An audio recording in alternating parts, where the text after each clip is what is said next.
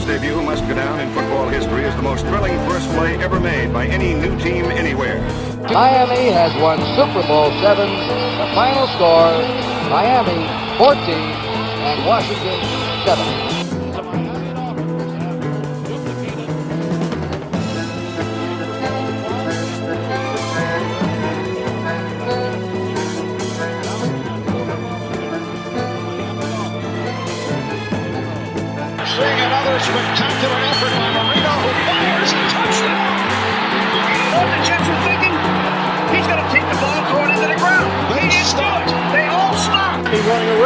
Circling.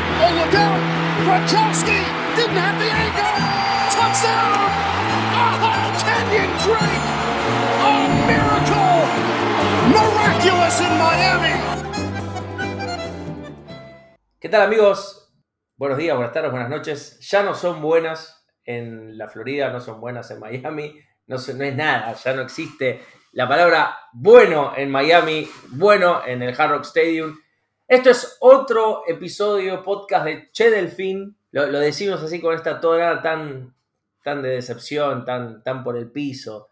O tal vez ya acostumbrados al dolor. Es casi, casi diría, te diría Alejo, casi es como si Cristo cargando la cruz hacia, hacia el, el famoso Via Cruz, igual, lo mismo. Nosotros estamos en eso, con, con la corona de espiga, con la cruz, a los latigazos, ya, si, nos quieren pegar un tiro en la cabeza, que nos tiren, porque ya estamos para el cachetazo, ¿o no, señor Alejo? ¿Cómo le va? Sí, sí, la verdad que sí. Eh, creo que ya la semana pasada hicimos un capítulo de catarsis. Creo que la semana pasada ya nos dimos cuenta que la temporada estaba prácticamente perdida. Este fue el último clavo en el ataúd. Ya nos podemos ir despidiendo de la temporada. Y creo que lo adelantamos la- el capítulo pasado, pero ahora mucho más definitivamente. De acá lo que nos queda a fin de año es evaluar el talento que tenemos, quién se merece quedarse en este equipo, quién no se merece quedarse, porque no va a venir otra reconstrucción tan profunda como la del 2019. Entonces hay que evaluar bien el talento que tenemos y empezar a analizar con qué piezas vamos a empezar a construir, sobre las cuales vamos a construir el futuro. Digo, creo que, que había unos fundamentos, los cuales habíamos comprado, no se dieron. Ahora vamos a hablar por qué no se dieron.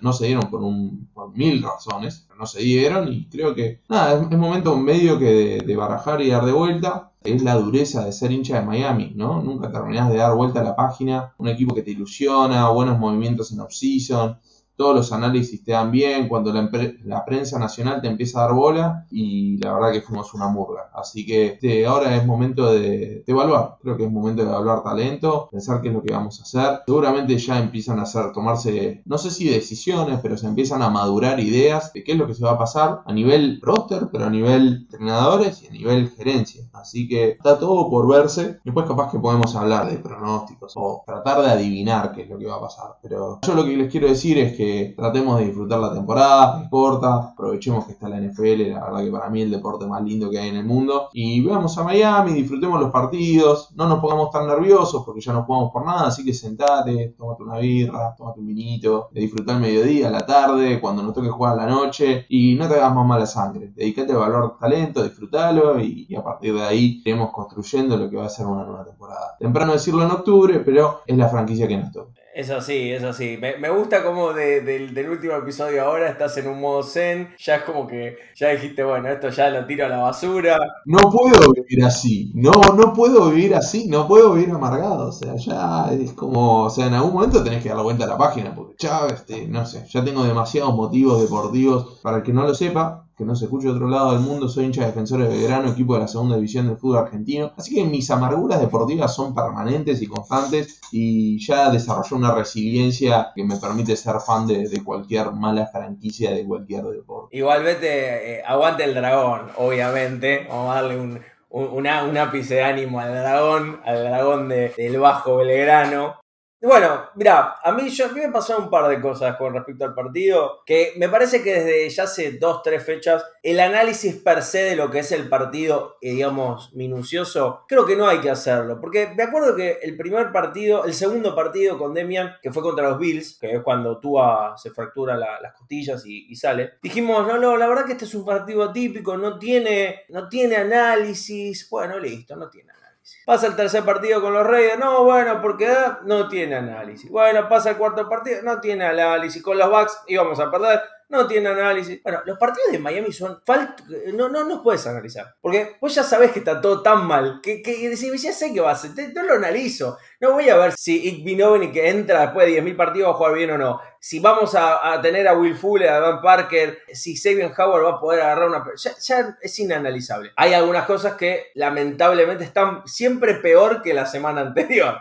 O sea, que en vez de decir, no, bueno, esto estuvo mejor, no, esto está peor. Y perder por esas cosas que vuelven a ser peores, ¿no? O sea, volvió Tua, la verdad que había mucha esperanza en poder ganar este partido, que realmente era súper ganable porque los Jaguars venían hace 20 partidos que no ganaban ni uno y obviamente, como dije, me hizo acordar una etapa muy nefasta de mi querido River Plate, que cada equipo que jugaba con nosotros nosotros lo enaltecíamos y este es el caso. Miami Dolphins desde hace mucho tiempo enaltece a los contrarios. Y en este caso nos ganaron un equipo que es peor que nosotros en el tú a tú, pero ahí me puse en analítico mientras estaba en mi trabajo cortándome las venas porque digo, la puta madre, un, domingo de, felicidad que después me lo dio por supuesto mi glorioso River Plate, pero digo, ¿cómo puede ser que con el, peor de los peores tengas que perder? Vos explícamelo Alejo, por favor. Dame alguna, un ápice de razonamiento de este momento. Sí, yo creo que para ir por,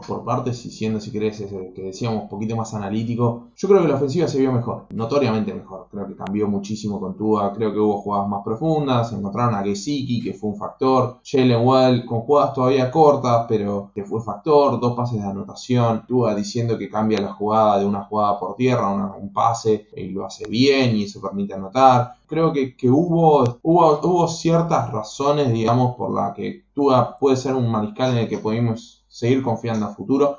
Hablamos un poco en la previa, para mí es un mariscal con el que podés ganar, pero no es el que te va a hacer ganar. Digo, o sea, no vas a ganar por Tua, pero puedes ganar con Tua. Y no está mal, digo, no, no, no es una crítica a él, ni mucho menos. Creo que la evaluación todavía está incompleta, pero ese es la, el primer sabor que me da. Entonces, sí, si no hay infraestructura alrededor de él, va a ser bien complicado. Pero creo que Miami arrancó rápido, arrancó fuerte, pero después comete errores, comete penalidades. Esa carrera de que creo que era primero y 10, y en vez de ser segunda y 1 desde la 1, termina siendo de primera y 20 desde la 20 y, después de ahí hay mal play calling porque corres y porque no la pasás o haces pases cortos, entonces te vas poniendo en situaciones donde te forzás a patear el gol de campo, que un pase, una interferencia de pase ofensivo de Mac Hollins que también te retrasa, Albert Wilson que recibe un pase y empieza a correr para atrás y pierde yarda y en vez de ser tercera y uno termina siendo tercera y 5 o 6, digo, todo el tiempo te estás pegando un tiro en los pies y si hay algo que predicaba Brian Flores es, seamos disciplinados,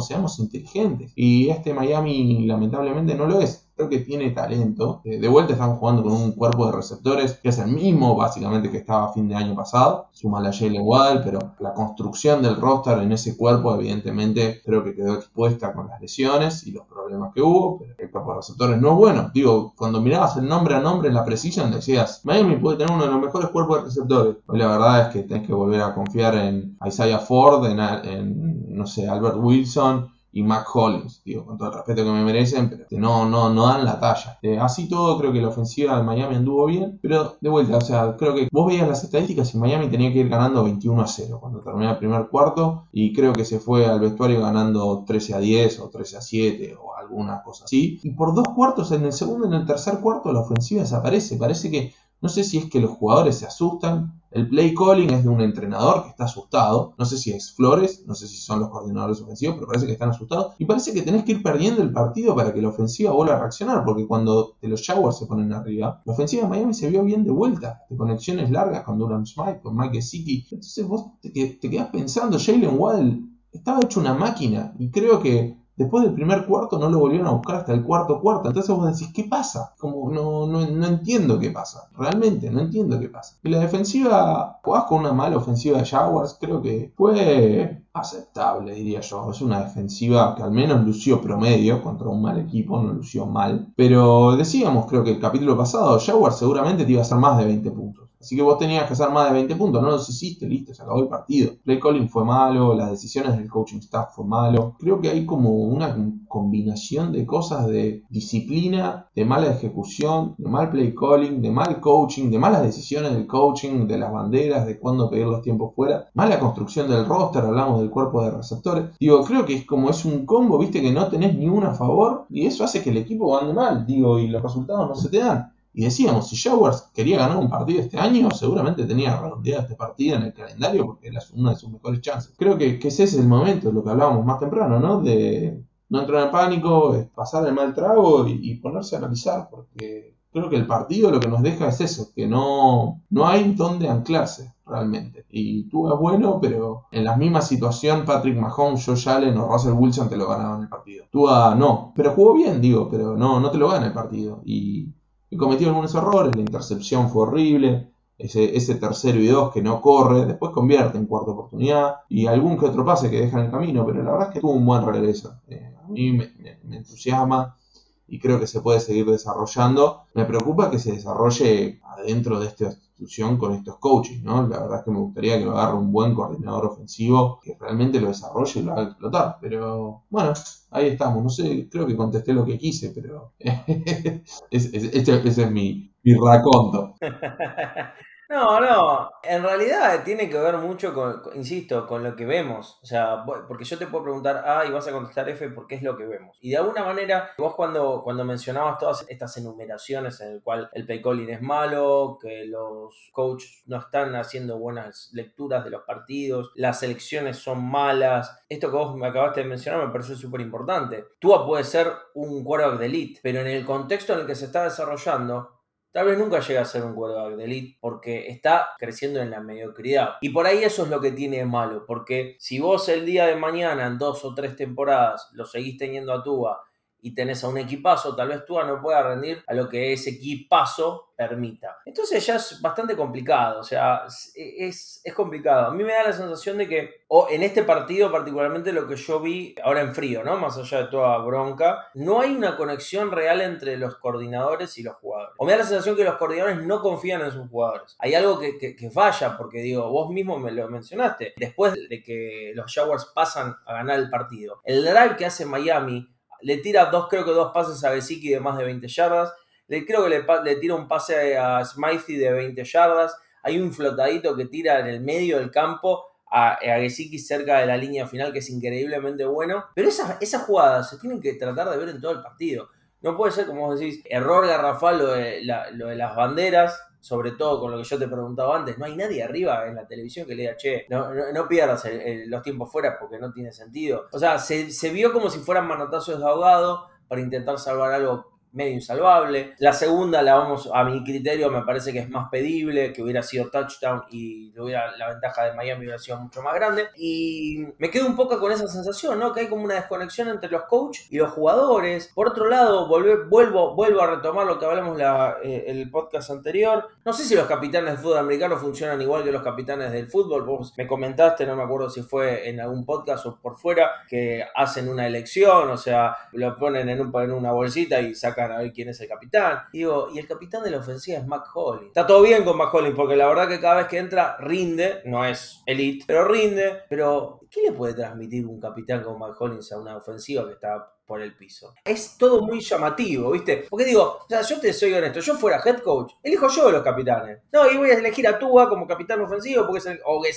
o Parker, por decirte, voy a mantener a Xavier Howard y en el equipo especial, no sé, lo pongo a Sanders. Listo. y, bueno, y esos son los tipos que te tienen que dar inspiración de algo. Y si no, bueno, qué sé yo, esto de, ah, no, vamos a sacar un papelito, ah, yo quiero jugar a mí invisible. Digo, son cosas, no, yo que yo no las, no, no las entiendo. ¿Qué quiere que te diga, Alejo? No sé, no las entiendo, no las entiendo. No, yo creo que, o sea, yendo a los capitanes, no me parece mal que el equipo decida quiénes son sus propios capitanes, porque en definitiva es algo del equipo. Así que con eso, digo, está bien, qué sé yo, no sé, y tener una C en el pecho, más o menos, digo, creo que después en el sideline cada uno es quien es, y tiene que ser como es, y hará lo que pueda, y digo, pero me, me quedaba pensando la desconexión que hay, ¿no? Este, esa jugada de cuarta y corto, cuando Miami se la juega, que no me parece mal la decisión de jugársela. A mí no me, no me molestó, digamos. O sea, me molestó cómo llegaste hasta ahí, pero digo, cuarto y corto, te la querés jugar, ok. Tú estabas jugando un buen partido, ¿por qué no le das la pelota a tú? No puedes correr la pelota. ¿Por qué querés correr? ¿Por qué querés correr de shotgun con un Brown que no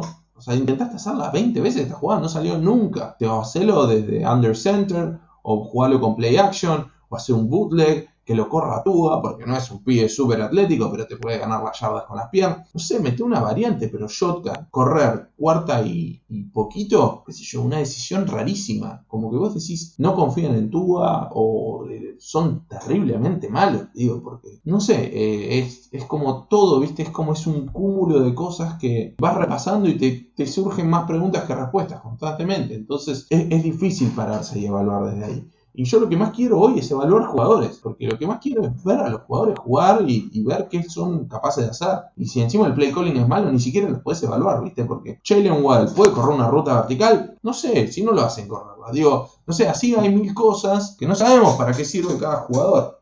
Y hay jugadores que se están jugando el laburo. Eh, Mike Gaskin, eh, no sé si jugó bien con Tampa Bay, agarró 50 mil millones de pases, pero digo, es un pibe que está para quedarse. ¿No para ser running back de esta franquicia? No sé, digo, dásela a él, que la corra, ¿por qué se la das a Brown? No sé, eh, no sé, qué sé yo.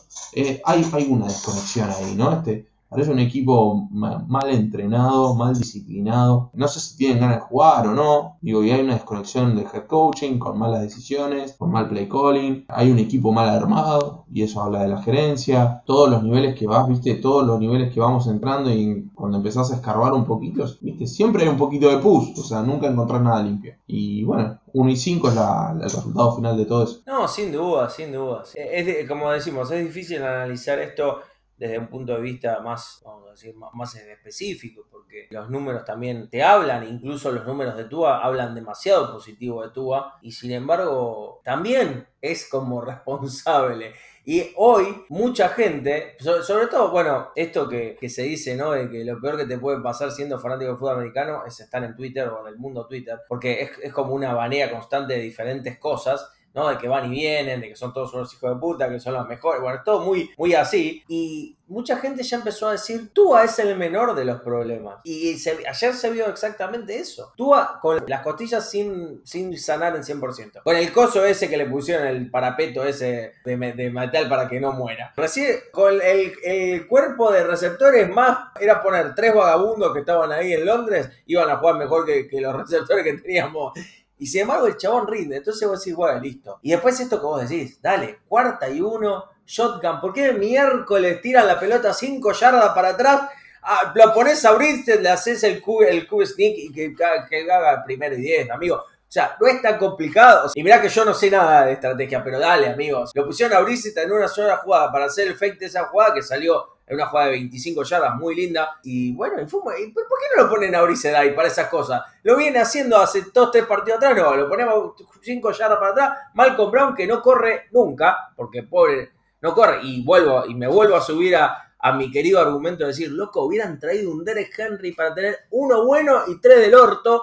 Y bueno, y si te va mal con el bueno, pones a los otros tres pelotudos. Pero no, tenemos cuatro, cuatro pelotudos. Listo y no te corre ninguna. Bien. Entonces son cosas que vos no, no entendés, no, O sea, viste, es como decís vos, cada día tenemos más preguntas. O sea, eh, si esta era eh, la temporada para ser contendiente, es una muy mala temporada, claramente. Entonces, y vos decís, güey, las elecciones, los errores ahora con el pick de Filadelfia, porque van a, ahora lo van a querer recuperar de alguna manera, o sea, vamos a tener que hacer un trade con alguno de los primeros otros nueve equipos para recuperar ese top 10. Es todo muy complicado, Alejo. ¿Qué sé yo? Me parece que vamos a ir a ver los sábados a DF, que por ahí tenemos más suerte. Sí, sí. No, no, no, seas muy optimista ahí tampoco, pero. No, digo, el, trade de Miami creo que ya lo hablábamos, era impensado, digo. San Francisco tampoco le está yendo súper bien. Creo que hoy Miami tiene el pick 2, el 3, una cosa así. No estaba mal. Pero de vuelta, los picks los tenés que acertar. Miami tiene, es el equipo con más cap space, creo, del año que viene y puede traer básicamente a cualquier agente libre. Pero de vuelta, estás en una situación de. El año pasado los agentes libres querían venir a jugar a Miami. Este año no, los tenés que convencer con guita, no los convences con un proyecto, con una propuesta. Viste, es como The Same Old Dolphins. Y nada, está. O sea, Pero de vuelta es súper frustrante estar hablando de vuelta de picks, de cap. ¿Cómo le explicamos, cómo nos explican, en realidad, porque nosotros no tenemos que explicar nada, porque no somos responsables de absolutamente nada, pero cómo nos explican que estamos de vuelta acá? Es, es realmente muy frustrante, realmente muy frustrante en muchísimos niveles.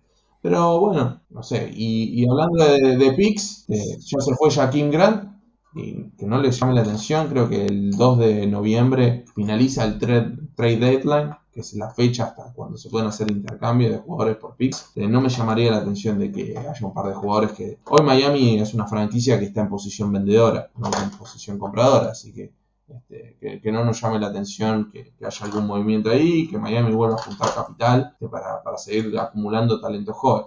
Pero bueno, los picks hay que, hay que hacerlo, ¿no? Hay que hacerlo y hay que hacerlo bien, que es un big if eh, ya para Chris No, seguro. Yo lo que no, no entiendo tampoco, que es algo que me llamó la atención, no sé si hoy vos pudiste leer alguna de las declaraciones de Brian Flores, de Jerome Baker también, ayer de Jerome, eh, sí, Jerome Baker también después del partido. Me llama la atención esa confianza. Hay, una frase que es muy, muy, muy llamativa, que te la quiero compartir ahora, a ver, qué, qué, opinas de esto. Brian Flores dice que, la línea delgada, eh, la, línea entre el éxito y el fracaso es muy delgada. Y hoy por hoy Miami está del lado, o sea, del lado del fracaso. Pero que es muy delgada la línea. Y de hecho, Jerome Baker dice, todavía no nos den por muertos. Entonces, yo no, a ver, honestamente te lo digo, y nosotros que ya somos, somos futboleros, porque ya lo acabamos de mencionar, ese vestuario se tendría que agarrar a piña todo para decir, loco, somos un desastre. Y no entiendo por qué todavía bajan ese tipo de mensaje al público. O sea, ¿qué, qué demostrar? Si perdiste con el peor, insisto, y esto te lo decía fuera, fuera de, grabación, no me gustó cómo perdió Miami. O sea, es la peor manera de perder un partido. O sea, por tres puntos desde, desde la desde Jacksonville le pegó eh, el muchachín. Entonces, vos decís, eh, hubiera preferido que Trevor Lawrence haga 38 touchdowns, se saque el casco, se toque la melena, la rubia, se mueva y diga, ay, yo uso head shoulders, voy a ganar un contrato, listo, y nos ganaron re bien, listo, todos aplaudimos, bien, los, los Jaguars, qué sé yo. Nos ganaron de una manera en la cual vos decís, y Miami jugando pésimo, pésimo, con todos los quilombos, hubiera podido ganar el partido. Y sin embargo lo perdiste. Entonces, no, no entiendo qué, cuál es, qué es lo que nos quieren demostrar. Alejo, ¿qué nos quieren demostrar? No sé, este, yo creo que lo, que lo que quieren decir es, creo que están diciendo lo único que podés decir, porque ¿qué, qué vas a ir al entrenador y decir, la verdad que hice un laburo de mierda, estos pibes son unos muertos, no sé qué les pasa, no tienen motivación, no tienen corazón, no tienen ganas de jugar, ¿y, qué haces? decís eso. ¿Y después qué haces? Creo que es lo que hay que decir. Y capaz que lo piensan, no sé. Yo creo que al revés, este, estos son deportes donde el equipo bueno normalmente le gana al equipo malo. O el mejor equipo le gana al peor equipo. No hay una línea tan delgada. O sea, las franquicias que hacen las cosas bien son consistentes y ganan de forma consistente. Entonces, no, para mí, yo estoy de desacuerdo de que sea una línea delgada. Este, este equipo es malo. Los equipos especiales son malísimos. Michael Ballardi me lo habían vendido como el Messi de los Panthers. Es un perro. De Jason Sanders antes conectaba de 58. Partió de 58. Se fue 24 4 metros para la izquierda esa pelota. Las posiciones de campo no son buenas ni para la defensiva ni para la ofensiva. Digo, ah, es como que, falla en tantos niveles. Capaz que no, no hay gente experimentada porque Flores, los jugadores experimentados, se los sacó siempre encima. No sé si por problemas de, de vestuario, porque no se lleva bien, pero en general no hay jugadores experimentados. No hay coaches experimentados en este equipo, porque creo que el más experimentado es Ardani Crossman. Y después son todos, es gente joven, ¿no? Son todos los coaches relativamente jóvenes. No sé, capaz que le falta experiencia a este equipo, le falta alguien que, ordene, que explique, y que le diga, che, muchachos, así se gana este partido. Y, si vos lo ves este, este equipo, tampoco juega bien desde el año pasado, porque el año pasado a Las Vegas le gana de casualidad, con Buffalo eh, se, le hicieron pelo y barba a los suplentes. No, no, no, tampoco jugaba tan bien, pero bueno, tenía una defensiva y unos equipos especiales y era disciplinado y con eso le alcanzaba para enmascarar una ofensiva que era mitad de tabla, siendo un poco generoso. No entiendo, siempre dicen, ¿no? En la NFL todos los años es una temporada nueva, pero ¿cómo puede ser que no lleves algo de momentum de una temporada a otra? Entiendo que te enfrías y demás, pero este equipo no se puede ni alinear, la defensa no se puede alinear. Los linebackers están mal parados. Cuando vos mirás el front seven está mal alineado. Es obvio que te van a correr y es obvio que te van a dar 6 yardas. Pues estás mal alineado. Los receptores se alinean mal, no saben quién va en la línea, quién va fuera de la línea. Digo, es problema tras problema, tras problema, tras problema, tras problema. Nada, y así perdés partidos. Y digo, y ahora se viene Atlanta y si les ganamos creo que es más por corazón.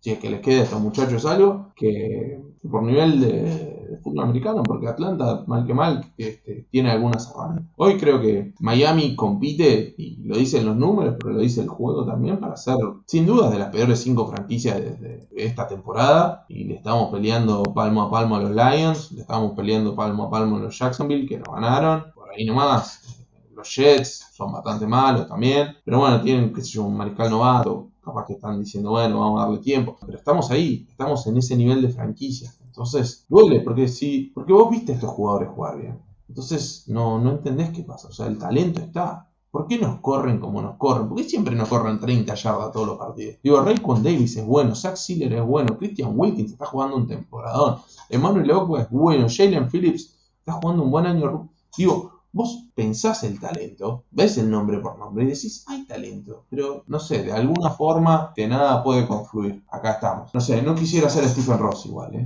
La verdad es que me, costaría ponerme sus zapatos, acá de invertir una torta ahí en ese complejo. Bueno, en realidad hay mucho también de, de situación, de situacional. Hoy leía mucho, mucho el comentario de que Stephen Ross depende del equipo porque la verdad que no hizo nada y supuestamente ya hoy, no sé si fue Markelly el que lo dijo o alguno de los, bueno, de los periodistas que siguen a Miami, que el próximo comprador de Miami ya está dentro del, del board directory. Sí, es una persona que, que trabaja con Stephen Ross en la misma empresa de real estate que ya tiene algo de participación accionaria y que tiene el primer derecho a compra de todas las acciones de Stephen Ross y eso ya fue aprobado por los otros 31 equipos de la NFL. No quiere decir que sea el próximo dueño, pero ya hay un plan de sucesión terriblemente armado y digo, este, no sé, capaz que alguien fantasea con que Jeff Bezos se quiere comprar una franquicia de NFL y la pone en Miami y de repente es una franquicia exitosa, digo, con el cap, con los picks como son, digo, es una liga que intrínsecamente está hecha para buen gerenciamiento no es que viene un pibe que es un cráneo haciendo cualquier cosa y de repente va a ser un buen dueño de NFL. Claro. Eh, no funciona así. Y bueno, y la cuestión del caso es esto, ¿no? También yo me ponía a pensar cómo, cómo Flores, tal vez por decisiones, igual lo hablábamos en el podcast anterior, que tal vez nadie quiere venir a comandar con Flores porque es muy difícil. Pero la realidad es que hoy Tua está creciendo sobre bases. O sea, está casi al mismo nivel Tua que los coaches, porque son todos novatos. Todo, todo lo que está pasando ahora tendría que pasar hace dos años atrás de última. ¿Entendés? Entonces en año 3 con Gotchi, Studesville, con Boyer, todos en año 3, bueno, listo. Ahí ya decís vos, ¿sirven o no sirven? Pero vos acá no sabés si realmente sirven o no sirven. A ver, a lo que estamos viendo, no sirven un carajo pero porque el único que está hace tres años es Brian Flores. Que para mí, el chabón no sabe, no sabe para dónde, para dónde ir, ¿no? Digo, ¿qué hago? Me siento con, estos muchachos que son novatos, que los tuve que elegir yo porque nadie quiere venir, porque yo soy el ogro, eh, elijo yo las jugadas, las que las elija Túa, que baje Dan Marino y las elija él. Viste, es como que esto debe ser todo muy, muy complicado y nadie quiere eh, tapar la boya, porque la realidad es que lo que se vio ayer, vuelvo a decir lo mismo, va más allá de lo que juega Miami en cancha. Porque vos lo mencionaste, que vos, vos tenés un conocimiento súper, mucho más amplio que yo, y me decís, loco, Ogba, eh, Phillips, eh, Wilkins, Tua, Wade, Gesicki, Parker. Eh, digo, si vos tenés, no te digo para estar 1-5, pero vos tenés para estar 3-3 con tranquilidad.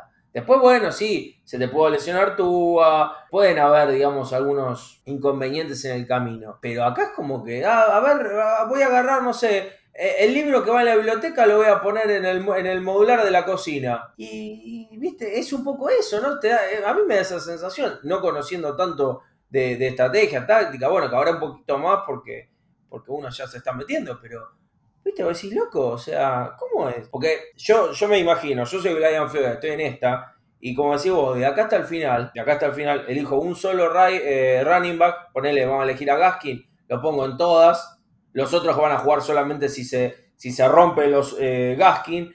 Digo, bueno, voy a elegir a, a tres wide receivers, bueno, voy a elegir a Hollins, por decirte, a Fuller y a Wadel. Listo, voy a elegir a Gesicki para que juegue siempre, que sea mi arma y, juego, así, con ese playbook. De acá hasta el final. Si pierdo todos los partidos, digo, bueno, la verdad tengo un equipo de mierda, me equivoqué, gracias por todo, dejo, dejo algo así, me saco el, la gorrita de head coach y me voy. Pero acá es como que ni siquiera están ya planificando lo que resta porque no se sabe. O sea, yo realmente no entiendo que, por eso te preguntaba vos, si con el discurso incluso están, diciendo, están pensando todavía que, van, que vamos a llegar a playoff. Porque hay algo que, está desconectado en situación. Sí, yo no creo que nadie pueda pensar en su sano juicio que, este equipo es de playoff. O sea, no, no es porque no, no tiene el récord para hacerlo y porque no tiene el nivel de juego, porque, porque ni de parar con Jackson. Más, más evidente, no, sé, o sea, si querés tapar el sol en la mano, eh, anda vos, yo no te voy a seguir. Nada, sí, yo creo que, es momento de evaluar, ojalá que se den cuenta de eso y que que vuelvan a lo básico. O sea, este equipo no sabe hacer las cosas básicas, no se sabe alinear, no se sabe, eh, no, no sabe hacer cosas básicas, no sabe jugar sin penalizaciones. Es el equipo más penalizado en yardas. Cuando hablábamos de Brian Flores y su disciplina, digo, ¿qué pasa de un año a otro que de repente sos el equipo más castigado? No, no, no entiendo qué es lo que pasa. Es como que digo, se les olvidó todo, estos chicos, no les importa, coaching staff, no, no, no sé, o sea, hay, algo que, que es raro porque la verdad es que este giro 180 grados respecto a lo que era la temporada anterior, para mí es difícil de explicar. Creo que, lo tratamos de explicar, ya dijimos. Construcción de roster, coaching, disciplina, talento, play calling, ejecución. En un punto es, difícil. La verdad es que siento que solo a nosotros nos pueden pasar estas cosas. Pero, así que nada, creo que es temporada de evaluación. Digo, que, que juegue un Holland. Digo, es el free safety que necesitamos. Que juegue Gbinogany es el corner que queremos que juegue. lo, decíamos en la previa, para mí no juegan mal partido. Pero digo, ponele que juegue los 10 partidos que quedan de acá, que termine el torneo y veamos qué tenemos. Y si no es, no es. Y trataremos de intercambiarlo. Seguirá siendo este, este chico que, no se viste y está entre los 53 y después cuando hay que bajar a 48 no está. Está, pero sabemos qué tenemos. O sea, yo hoy quiero saber qué es lo que tenemos y sobre qué piezas vamos a, a construir el futuro. Porque de vuelta, para mí esto no es una reconstrucción, pero hay que, hay que pasar un escobo. No, olvídate, olvídate, me parece que ya se viene un poco eso, ¿no? Es un poco lo que mencionabas del 2 de noviembre, de empezar a, dejar o empezar a capturar picks y tener una base de jugadores, ¿no? Pero bueno, ya que hablaste hace un ratito de, de Atlanta, vamos a terminar este podcast con la idea de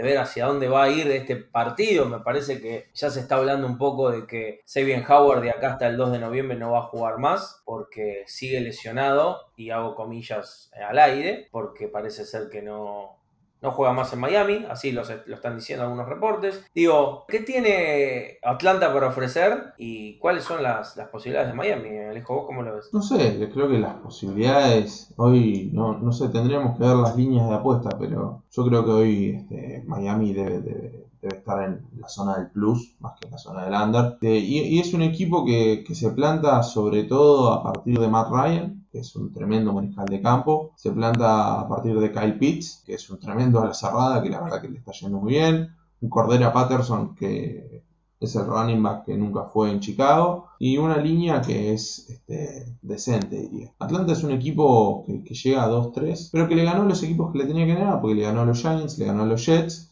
perdió con Bucks en un partido no deplorable y pierde con Washington en un partido que se le escapa raro, pero digo, termina perdiendo ese partido. Y bueno, no sé si llegará Calvin Ridley, es un muy buen receptor.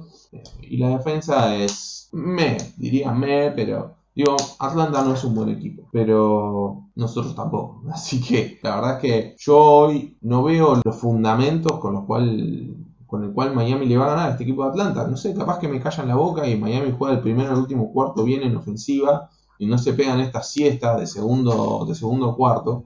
Y bueno, de repente podemos, este, yo creo que Miami tiene, de vuelta, creo que tiene el talento físico, los jugadores para competirle de igual igual casi a cualquiera. Pero de vuelta, no, no veo los fundamentos por los cuales este equipo de repente va a dar una vuelta de página y no, no, no sé. Ahí estoy mirando. Para, te, quiero pasar este dato porque este dato es hermoso. ¿Sabes cuántos puntos en promedio puso Miami en el segundo cuarto? En, contando los seis partidos. Sí, promedio. Ya te digo que es el peor de toda la NFL, pero capaz que, quiero que, adivines. Eh, yo diría dos puntos. Un punto y medio. No. Bien, bastante, bastante cerca. ¿Querés saber cuántos puntos pone en el tercer cuarto? No somos los peores Los Chargers están peor. Pero somos eh, empatados en el puesto 31, digamos, con Houston y con Carolina. Y debería ser cero puntos. 2.3 puntos. Ok. Entonces, Claro, así. es como Bueno, pero, pero si vos lo, si vos haces la comparación en el seguro. eh, Pará, pará. Y, y te digo, perdón, voy, cerrando porque ya estamos divagando. Miami en el primer cuarto es la cuarta mejor ofensiva del primer cuarto. 6.8 puntos. Después de Dallas, Buffalo y Arizona. Entonces, ¿cómo puede ser que seas la mejor ofensiva o una ofensiva top 5 en el primer cuarto?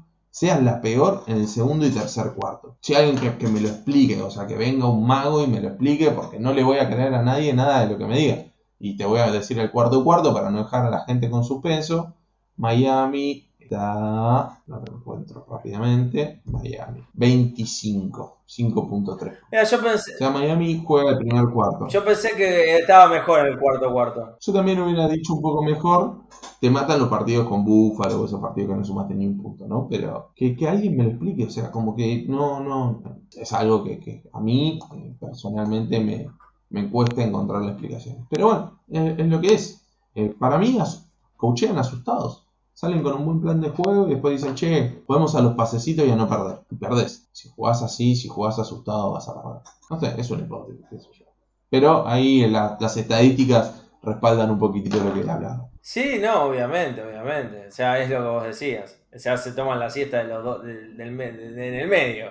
Pero bueno, veremos si el próximo domingo a las 2 de la tarde, hora argentina, cuando los Dolphins reciban a los Atlanta Falcons, intuyo, con muchos fanáticos con bolsa de, de papel en la cabeza, porque eso se va a empezar a ver bastante. Muchos fanáticos de Atlanta, seguro, porque Miami, esta época del año, está lindo para ir. Este, Miami no quiere ir nadie, eh, así que mucho, mucho visitante también. Bueno, bueno, serán bi- bien recibidos. Atlanta queda cerca. Sí, al lado, así, al, al lado, al lado. Veremos si Miami puede dar, un, no digo, ya no, no decimos un paso adelante, un pasito, una alegría, un mimo a la gente, una victoria, como se- 3 a 0, algo. Ya ni siquiera pedimos, no pedimos mucho, ni siquiera pedimos que juegue bien, porque eso, para que juegue bien va a pasar mucho tiempo, pero no sé, un mimo, ¿no? Que, una, que, las cosas, que las cosas funcionen.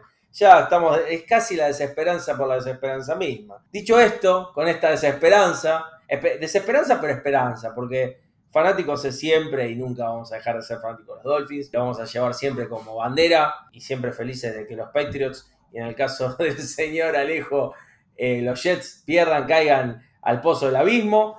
Y nos encontraremos el próximo Chelfín, esperamos con mejor ánimo, mejor vida, contentos, no sé, va- vamos, vamos a darle un poquito más. Mención especial para Demian que se vuelve a borrar en un lunes negro.